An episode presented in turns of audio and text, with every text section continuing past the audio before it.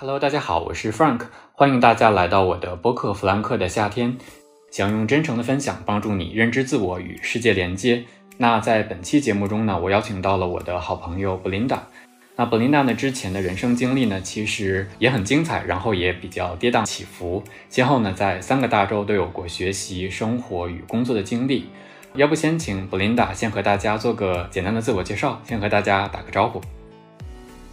好的，没问题。Hello，大家好，我叫 Belinda。As Frank said，我是在好几个不同的州都有过学习和工作的经历。就我最开始是在美国读的本科，然后在美国工作两年之后，又到英国读了硕士。目前是来到了迪拜，开始了新的工作和生活。之前我的经历是在 UC Berkeley 学的经济学。后面在 IMF 做两年的宏观经济，硕士在 LBS 读书和实习之后，目前是来到了迪拜工作。呃，这就是我的大概一个经历和背景。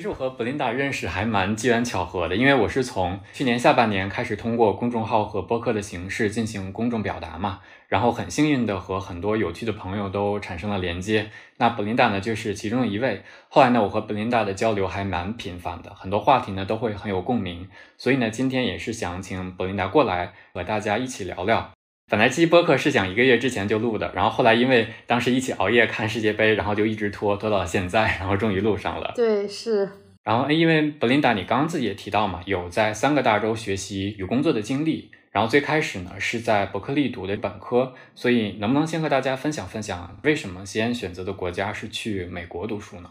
其实去美国是一个不太难的决定，对于我来说，主要有四个方面的原因吧。第一个方面的原因是因为我高中的成绩，我觉得我当时高中的成绩上九八五或者二幺幺没问题，但清北复交的话基本上没什么可能。然后就考虑到去国外的话，可能能上到更好的学校，比如说 U C Berkeley 这个层级的，甚至是常青藤，比如像 Brown 或者 Duke 一些学校都应该能读到。所以这个是考虑出国的一个主要的原因。第二个原因还是因为不太适应国内的应试教育吧。其实我个人是一个心态不是特别好的人，就我一到大考就会特别紧张。就是我当时高中的时候，可能平时发挥都挺好的，一到期中、期末就容易紧张，所以我不是很适合艺考定终身的那种环境和一个那种 scheme 一个制度。第三个方面是因为我从小对英语的兴趣就特别浓厚，挺小就开始去一家英国人办的那种英语学校就开始学习，就是课外的英语，所以我英语成绩从来都是各个学科里面最好的，就即使我在数理化这些语文不是特别出众的情况下，基本上都是年级前几名。然后第四个方面是因为看美剧看的比较多，可能大家对好莱坞的片子，比如说《阿凡达》这些，或者漫威的这些电影，所以可能对美国就存在一种向往吧，可能就所谓的美国梦吧，主要是这几个方面的原因，当时就选择了美国。对，嗯，我觉得你刚刚说的英语这个，其实我跟你一样，我也是一直以来都特别喜欢英语。我记得我当时高考的时候，英语考了一百四十多。但是其他科目就比较拉垮，挺厉害的，一百四。但是其实就包括你刚刚提到那个应试教育的问题，其实我现在来看应试教育，我也觉得确实是有一定弊端在的。然后呢，我也越发觉得，可能真正的教育应该是背后我们看不见的一些东西，可能不是带给我们表面的那些光环。可能现在教育体系就是没有教会我们该如何成为一个偷偷必应，就是你该怎么去探索真正的自我，怎么去找自己真正热爱的事情。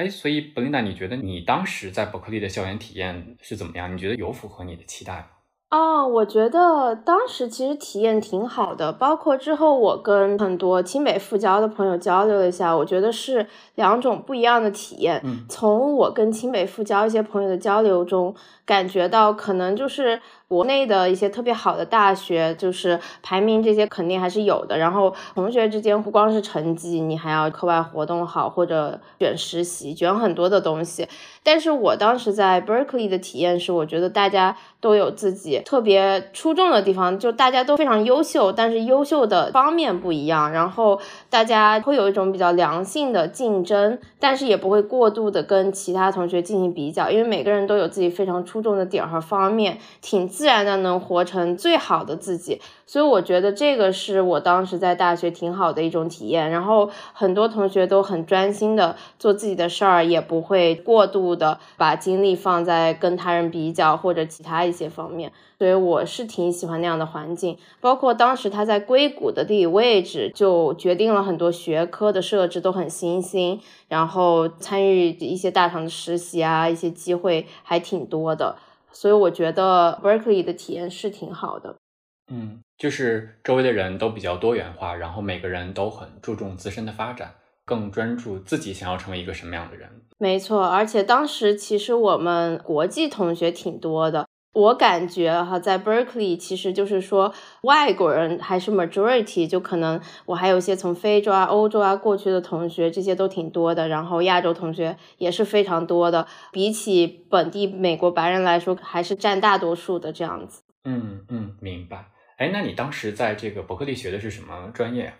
当时在伯克利学的是经济，有几个方面，就是说我们其实美国大学前两年都是所谓的 liberal arts education，就是文理教育，然后它前两年是不分科的，大概到第三年，学生们开始决定自己要读什么样的专业或者学科。啊，我当时选择了经济，也是有几方面的原因，一个是认为经济是特别好的一个基础学科，很多比较厉害的人都是学经济的。当时我比较崇拜的一些偶像啊，就一些经济学家，或者包括 Facebook 的前 CFO，他也是学经济出身的。所以我觉得经济是一个在文理科中能找到特别平衡的学科。我在文科理科中都有自己感兴趣的领域，所以比较希望能寻求一个平衡，不光是就是说专研数理化或者是政治历史。然后第三方面的原因，可能说是我觉得这个世界很多的问题都是经济问题。如果明白了宏观经济，应该能更好的认识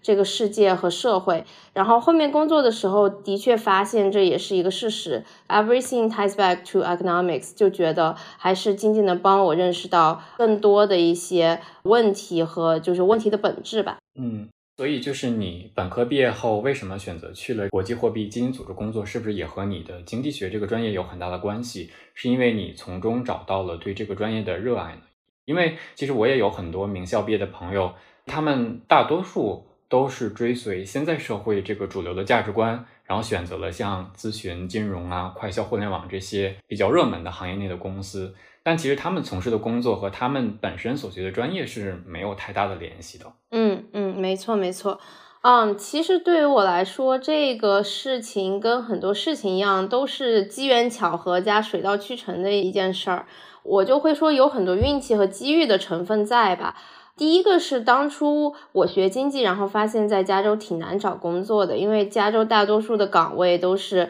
data science 或者码农，其实很少有对口经济学的岗位。然后当初我对写码又不是真的感兴趣。当时去 Career Center，我记得当时有个 advisor，他就会经常跟我说，你这个专业实在太广泛了，就你不好找工作，要不你还是考虑双专业加一个 data 的这样子专业，或者是辅修什么的。但是我真的对这一部分不感兴趣，所以我当时就看了一下其他州的机会。然后第二点是因为我当时喜欢的一个教授，他在 IMF，他在国际货币基金组织当过顾问，所以就是通过这个教授也了解了这个机构，然后发现自己其实比较喜欢国际化的平台和公司，就是说这样的平台公司会比较 diverse，会让你就是有一种国际化的视野。然后我当时也挺 enjoy 这种感觉的。呃，然后第三个原因其实也是因为签证有优势，因为国际组织通常有自己的签证，比如说联合国啊或者世界银行啊，他们都自己会有自己的一个签证体系吧，所以就其实你员工不需要通过学生的身份拿美国的工作签证。然后我毕业的那一年，其实当时还是创不在当总统，他的政策下，很多公司都不再招国际学生了，包括当时就是美国的四大德勤这些四大，我记得我那一年就只有安永一家在继续招国际学生，然后很多都停了，所以当时我就觉得，呃，拿那个签证还是挺有优势的。明白，所以其实选择国际货币基金组织这份工作。也是算结合了自己的专业兴趣和在美国求职的一个现状和基本情况来最终做的这个决定。没错，没错，确实是这样。那可不可以跟大家介绍一下，就是你在 IMF 的这个工作日常呢？嗯，当然可以。其实很多人就觉得，从外面看的话，像世界银行啊、联合国这些国际组织就特别高大上，就或者神秘吧。但其实我们做的工作也也很接地气。就包括我跟很多朋友说，其实跟所有做的工作都是一样的。我觉得主要的 core 是一个分析和处理信息的能力，并且最终把它总结归纳到 PowerPoint 上面，然后能很好的展示或者讲解给其他人。当然，在这份工作中学习或者接触到的知识方面会宏观许多。比如说，我之前在投行实习的经历，大多 focus 在一个行业或者几家公司。但是我们在 IMF 的工作就是很宏观，它基本上 cover 了很多很多不一样的国家或者地区。像我们当时会有不同的地区，或者我们叫 region office。然后那个 office 就会主要的会 cover 一个地区的经济发展，所以这样的话对世界和经济形势都会有一个比较整体和宏观的认知。然后第三个方面，其实就我当时很多同事都是世界挺顶尖的经济学家，包括我当时有一个德国同事，我记得他是拿了他们国家的福布斯 thirty under thirty，还是就好多个奖项拿了很多次，然后 BCG 也把他评为 most 呃 forward thinker。就挺优秀的，所以当时接触到的很多同事都非常顶尖，然后和他们相处也挺融洽的，所以这个是我在之前工作的一个整体的体验，就还挺不错的。当然，我的体验有一点被疫情 disrupt，因为我在办公室工作六个月以后就疫情了，所以我其实后半部分一直是在家工作。嗯，但其实听你这样说，我觉得这份工作还是满足了你当时选择这份工作时候对一个国际视野，还有一个。更宏观的 sense 的这样一个需求，没错没错，其实体验真的还挺不错的，确实也学到了一些很不错的东西，会对国际形势有一个更多的了解，包括现在我也会对一些国际政治方面的事情，就会发现自己的感知或者 sense 就会更灵敏一些。嗯，所以说这份工作作为你的第一份工作，对你的影响还是非常非常大的。对，我觉得对所有人来说，其实第一份工作都蛮重要的。这份工作作为我第一份工作，我觉得确实也是为我之后的发展奠定了基调吧。嗯，是。但我还是蛮好奇的，就是你觉得这么好的一份工作，对你来说，你当时为什么会选择放弃它？这个其实蛮复杂的，就很多人也问过我类似的问题，包括我当时离职的时候，有很多朋友也问我为什么。总的来说是遇到了一个发展阶段的瓶颈期吧，然后我觉得总的来说有这么几点原因哈，就 IMF 的组织性质其实决定了它非博士毕业生都很难升职，你可能再做五年甚至十年都是一样的职级。因为当时我有两个关系挺好的同事，一个是我同组的同事，一个是其他部门同事。他们两个分别都是在 IMF 干了十年以上的，但是他们目前的职位和工作的那个 scope 跟十年以前没有任何的变化。就是因为他们都只是研究生的职位，他们没有博士生的一个职位，所以其实你会发现，supervise 的他们的人是比他们工龄更短，但是有博士学位的人。所以这是 IMF 或者世界银行或者甚至联合国的一个组织性质，它比较 bureaucratic，很难让你在一个 merit base 的一个情况下去升职。然后第二个方面是，我觉得做两年之后，这份工作在很多方面缺乏对我的培养，然后包括我自己的成长也非常非常的缓慢。我觉得 IMF 绝对是一个培养学者的绝佳环境。培养出了可能就是说中国甚至美国很多经济界的半壁江山吧，就是很多经济学家都是在那里实习过或者工作过。但是我当时觉得自己的目标并不是成为学者。对学术也缺乏一种 all in 的一种热情。我当时很好两个朋友，最后是决定去读了经济的 PhD，他们的 PhD 大概都是六七年起步，甚至八年，甚至更长。所以我觉得你要走那条路，真的是需要 all in，然后需要非常 commit。我觉得我并不是那样的人。然后第三点可能也是当时我的直属上司不是非常的理想，然后也是他组织性质，所以我们当时在里面没有条件可以自由或者很随心的转组。然后第四点也是合同的限制性，因为 IMF 所有初级的职位的合同都是有期限的，到期了就只能离开或者是换工作。当时是分两种情况，就如果是 DC 本地的招聘进去的员工，可能他合同的期限大概有四年。对于我们的话，就是大概两年到三年。然后我当时在美国的签证也没有办法很理想的换去其他工作，所以就是大概是这四点。然后可能第五点想加一点，也是因为疫情吧。疫情其实很大程度上 disrupt 了我那种体验啊，所以我很多同事我其实都是没有见过面的，大家都是疫情期间然后 join。我没见过他们，可能一年多他们又走了。我在街上遇见他们，可能都不知道他们是谁。所以这样子，我觉得其实很大程度上就是 compromise 了我当时的体验。嗯，明白。所以听起来就是还是这份工作，我觉得对你的个人发展还是有一定的限制。然后你也更加认清了自己的更感兴趣的方向，可能其实并不在 IMF 这样的一个组织，包括签证这个不可抗力因素，可能是让你需要去重新考虑一下。不同的职业的这样一个规划，对，没错。我觉得所有人其实，在所有的职业阶段，都需要心里面有一个对 big picture，对你自己未来的发展有一个宏观的一个 snapshot，就是你需要把你现今的职业发展情况结合到你未来想要去的那个 big picture 里面。这样子会对你个人的发展挺有益处的，所以我现在每一份工作，我都会试图结合一下这个 big picture。对，我觉得我还挺能理解你，也挺能共鸣的。因为我去年从联合利华辞职的时候，我觉得辞职后的那一个月过得也挺难的。所以，Belinda，你当时决定辞职的时候，是不是内心也挺难过、挺挣扎的？这个心路历程呢，能不能和大家分享一下呢？嗯，可以。确实，其实当时是一个挺复杂的一个过程吧。尤其是职业道路会是一个 in doubts all the time，然后你会 second guess yourself，就这些事情都很正常。就我其实 in doubt 了很久很久，甚至我现在偶尔偶尔我还是会觉得，哦，是不是当时离职还是一个不太好的一个 timing，或者还是会就是 second guess 是不是一个正确的决定。然后我觉得最难过的其实是自己心里的那个坎，别人怎么说都不重要，其实主要是你想清楚这是不是你真正想要的。当时我就呃有一段时间失去了很多干事情的兴趣和动力吧，包括离职以后，我会发现外面的社会确实是很复杂和。呃，怎么说呢？就商业世界确实是一个修罗场，不像之前我们在学术环境的世界。然后我进入到商业世界以后，确实也算是被社会狠狠的上了一课。主要学到的还是以前自己可能没有足够珍惜的一些东西。所以以后如果我再拥有那些东西，我可能会更加珍惜，或者也会在这个期间加紧提升自己的能力。所以我觉得职业的转折对于每个人来说，确实都是一个不太容易的一个过程吧。对。我突然想到那一句话“塞翁失马，焉知非福”嘛，可能每段经历对我们来说都是很宝贵，也是有学习的意义和价值在的。对，没错，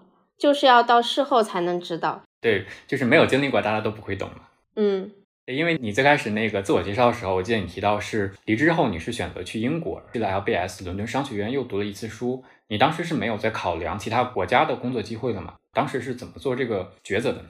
啊，对，其实这个决策。我会说挺阴差阳错的。现在回首的话，或者 looking back，我其实会挺明确的说，选择英国大概是一个错误的决定。但是当时我的那个阶段，就是必然或者偶然的让我选择了那条路。然后我分几个方面来说一下吧。一个是疫情，我觉得疫情很大程度上改变了很多人的人生道路，然后也降低了我当时在美国工作的体验。因为其实我 physically 没有那么多在 office 的时间，所以我跟同事的互动，包括我对我当时的项目，其实我都没有那么 hands on 的体验。我可能就有点像在上网课的感觉，每天就是开开会，然后领导布置一下 assignment，然后我回来做一下，然后返回去。其实当时那种体验并不是很好，因为 face to face 的 time 实在是太少太少了。然后包括公司当时很多的活动、很多的 benefits，我都没有能真正的享受到，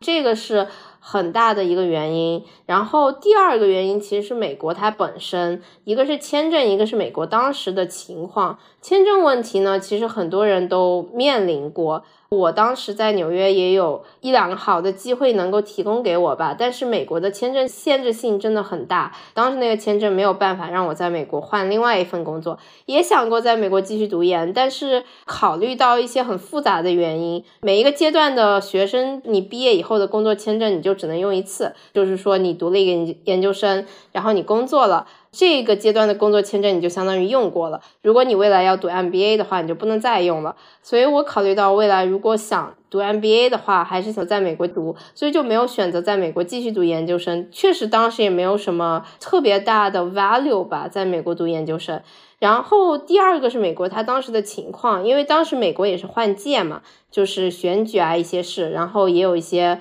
很严重的 Asian hate，感觉挺乱的，所以我当时就觉得，嗯，要不我还是换一个国家，这个就是迫使我，或者就是说必然或者偶然的，或者我离开了美国。当时我确实也想过国内吧，但是我在当时的那个阶段没有看到国内跟我比较对口的一些机会。我不知道 Frank 是不是比我更加了解国内的招聘，但是我一些朋友给我的反馈就觉得国内可能校招比较 streamlined，但社招好像就没有那么规范性，所以当时我也是有一些朋友回国以后可能找了一年半到两年的工作才找到吧，所以我当时就觉得我那个阶段可能还是更适合在国外再把职业的短中期过渡了，然后可能到一个比较高层的阶段再回到亚太。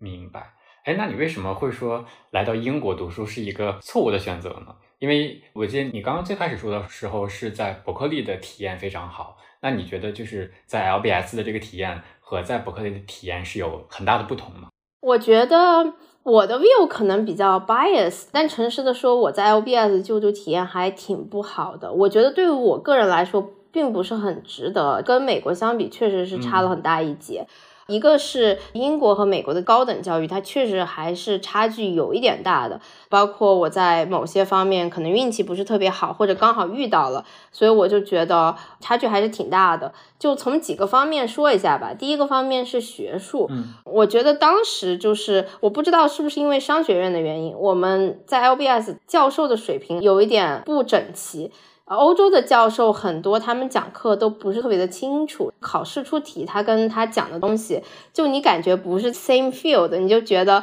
好像这个我们学的是地球的知识，但考试考的是火星的知识，你会有这种感觉，然后就觉得考卷有些时候有点乱出的感觉，然后悄悄的说，其实英国有些学校作弊也比较 widespread 和常态化。包括我跟 LSE，就是伦敦政经，然后包括 UCL 伦敦大学学院的一些朋友沟通过以后，就发现可能呃英国 online 的一些考试，大家都是一起做啊，或者就是合作完成，就其实不是那么严格。但其实当时在美国作弊是绝对 zero tolerance，就是绝对是。大家认认真真自己做，然后第二个方面是同学吧，我觉得就是伯克利的体验可能是太好了，Pierce 太强了，因为湾区的那种环境，包括加州的很多家庭，他教育出来的小孩子本身就是每个人都是阳光且自信，然后又努力的。但是我在英国或者 LVS 就没有遇到任何让我觉得很 inspiring 的同学啊，甚至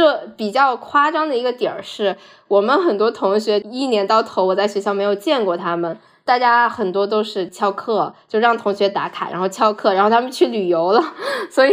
所以我们有一个同学，我是一年到头我在学校没有见过他，然后他可能读书的这一年完了，就是欧洲很多很多个国家。呃，当然我觉得旅游还是重要的，但是翘课为了去旅游，就是这个我觉得还有待商议。所以我当时并不是特别 enjoy 那个圈子，然后也觉得自己跟欧洲的环境或者 LBS 的环境比较气质不符，所以一直没有一种归属感。然后在就读了一两个月后，我就觉得很怀念以前的圈子吧。包括我说一下欧洲同学，欧洲同学的话，他们会比较 exclusive，就是他们会有自己的小圈子，像法国人啊或者德国人啊，他们对那种阶级或者说是贵族还是有一种 attachment，他们会觉得哦，我们是贵族家的小孩，或者比如说他们吃穿用度都会是名牌呀，Fendi 啊这样子，或者是 LV 啊一些其他名牌，然后同学之间也会有这样的一种比较。所以我并不是特别 enjoy 那个圈子，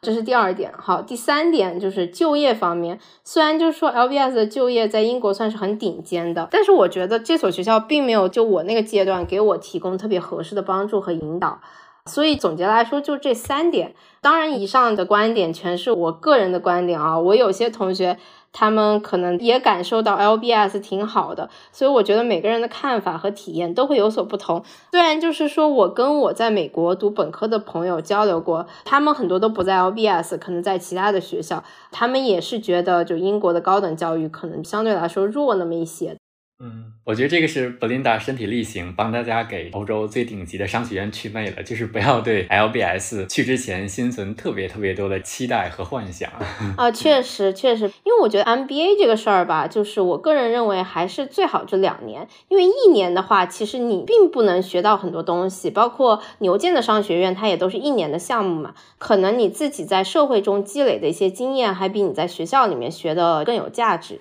对，哎，不过你刚刚分享的时候，最后说的那个观点我还蛮同意的，就是我觉得其实读书和工作一样嘛，就是体验和感受都是非常非常个人化的事情。嗯，一千个人心中有一千个哈姆雷特，那一千个人心中可能也有一千个 LBS，就真正的体验还是要自己亲身经历了才行。对，没错没错，这个是绝对的。那你是从 LBS 毕业之后是选择来到了迪拜工作，这个跨度还是挺大的。这个决定你当时是怎么考虑的呀？嗯，对，就是这个也是经历了好几个阶段吧。最开始其实选择 LBS 也是因为想做咨询嘛，然后因为签证，然后很多方面的原因，所以我其实在秋招的时候只申请了伦敦的咨询。后面我就发现伦敦咨询薪资低到惊人哈，其实你在伦敦做咨询扣了税以后，你跟国内的薪资差不多的。我当时也觉得自己不是很符合伦敦那个 office 的整个气质和文化，可能跟同事或者跟客户就没有一种 cultural fit。所以我春招开始的时候，我就开始看一些投行的机会，然后当时拿到一个在伦敦的暑期的一个精品投行的实习。所以我就去那个投行实习了以后，再次感觉到英国的金融业比较 white 和 male dominated，还是白男占主导吧。包括他们会有一种所谓的酒吧文化，就 pop culture，就是说大概周四开始，就所有同事啊、什么的客户呀、投资人啊，都会去酒吧门口站着喝啤酒，然后你要通过那个机会，你去跟他们聊一些投资的机会什么什么。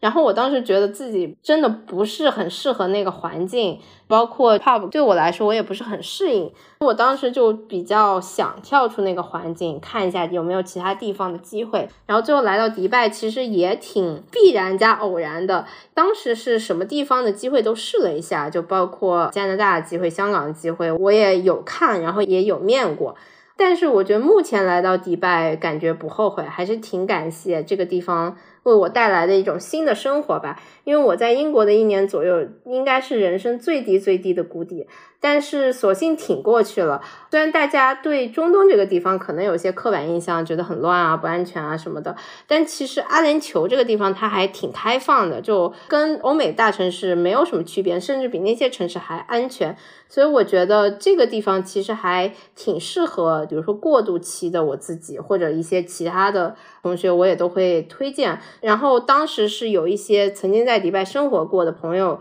给我提供了一些比较好的 tips。所以也挺感谢他们当时对我的帮助，可以给我一些 insight。就我记得你前几天的时候还和我分享了，你当时新年的第一天就因为开车追尾了，然后迪拜警局非常高效的帮你解决了这个问题嘛。所以其实我觉得你是不是在迪拜的这一段时间，整体的体验和感受都是很好的。确实，确实，因为我觉得最大的不同是这边的政府是一个服务型的政府。我就举个例子吧，就是包括你说的那个追尾，当时追尾了以后，其实我整个人是非常 panic 的，因为当时已经凌晨了嘛，凌晨三点，我是大概我记得是四点，凌晨四点到的警局哈。但是当时追尾我那个司机，包括警察，每个人都还挺就至少没有出现扯皮或者骂战的一些情况。就我们当时一起去的警局，然后他半个小时之内就给 settle 了。有几个方面比较吃惊，第一个是我觉得他们的警局非常 functional，非常 efficient，这个是让我吃惊的。然后第二个是他们这边的感觉数字化也做得很好，双方在一个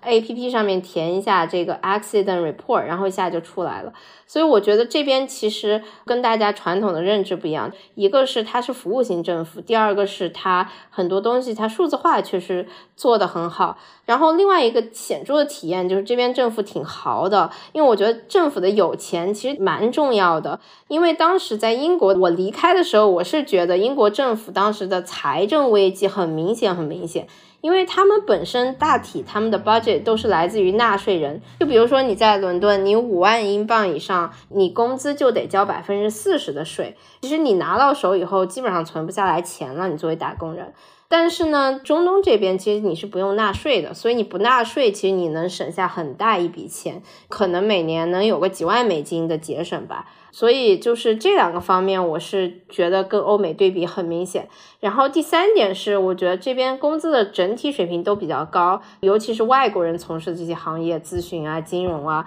而且他们工资是按照美金结算。然后生活用品和食物其实都跟国内是差不多的价格，所以同样的工资水平，你其实能在迪拜过上质量挺高的生活。包括这边的很多豪车，什么保时捷什么的，他们价格都比较白菜。我说的是二手的保时捷、宝马这些。然后第四点体验挺不一样的是这边的人吧，一些刻板的印象会觉得中东这边比较危险啊，或者都是中东的人啊，就不是很友好。但其实。就我来这边生活了一段时间，就发现他们其实挺友好的，而且很懂礼貌，跟我当时在英国体验很不一样。我在英国的时候，觉得很多人比较粗鲁或者无礼吧，或者可能会带有一种自我感觉良好的一种一种态度，因为大英帝国曾经是日不落帝国嘛，就可能他们还会有那种自豪感在。嗯，在美国的时候，虽然就是很多美国人很友好，比较 open minded 的，但是他们又比较 naive，就是世界观比较单一。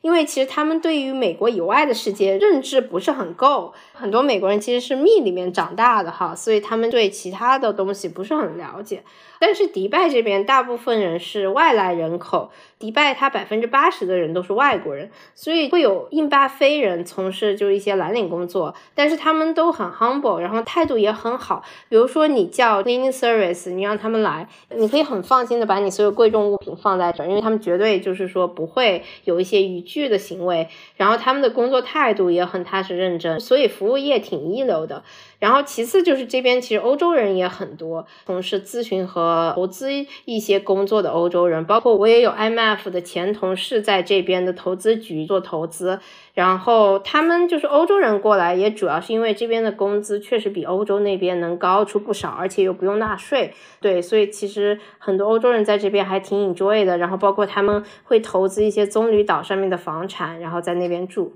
嗯。我觉得听下来，整体的话，这种生活体验其实挺棒的。然后听你的分享，我觉得也确实打破了我自己之前对中东的一些 stereotype。我觉得中东的话，其实还是分国家的 GDP 吧，所以其实经济还是非常的重要。中东的话，像沙特、卡塔尔，然后阿联酋这三个比较有钱的国家，其实还是很安全的。然后它的一些政府的服务也会很高效。但是可能像其他一些比较贫穷或者战乱的国家，像我有黎巴嫩的朋友，他们就过得其实挺惨的，他们的经济危机也很严重。所以我觉得，就是一个国家和政府财政情况，包括经。济情况还是挺重要的，就对于你的生活质量和生活水平来说。对，哎，那你之后是有打算长期留在迪拜吗？有没有什么计划？接下来？呃，其实疫情这三年啊，我最深刻的感受还是计划赶不上变化吧。我之前就是觉得，其实我的人生路径已经超出了我之前的一个规划。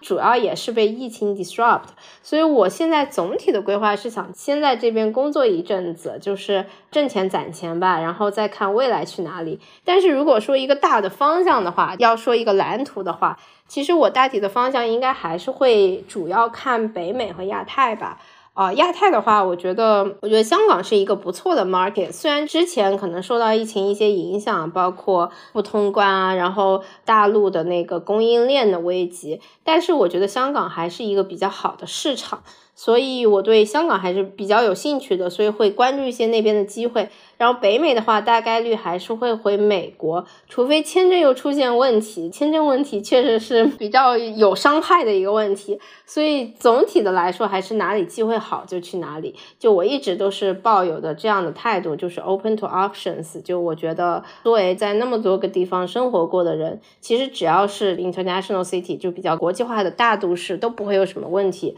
包括我本科期间去新加坡交换过，其实对那个国家印象也很不错。主要是觉得那边可能国土面积还是太小了，所以我觉得主要的投资的一些活动还是会在大陆吧，大陆或者香港。嗯，明白。我觉得我自己的经历感受也是，可能人生嘛，就是不变的，永远是变化。就像弗琳达，当时本科毕业时候，你可能都不会想到，现在自己竟然在迪拜工作，也是经历了读书、工作。再读书、再工作的这样一个蛮跌宕起伏的一个过程，对，是绝对不会想到的。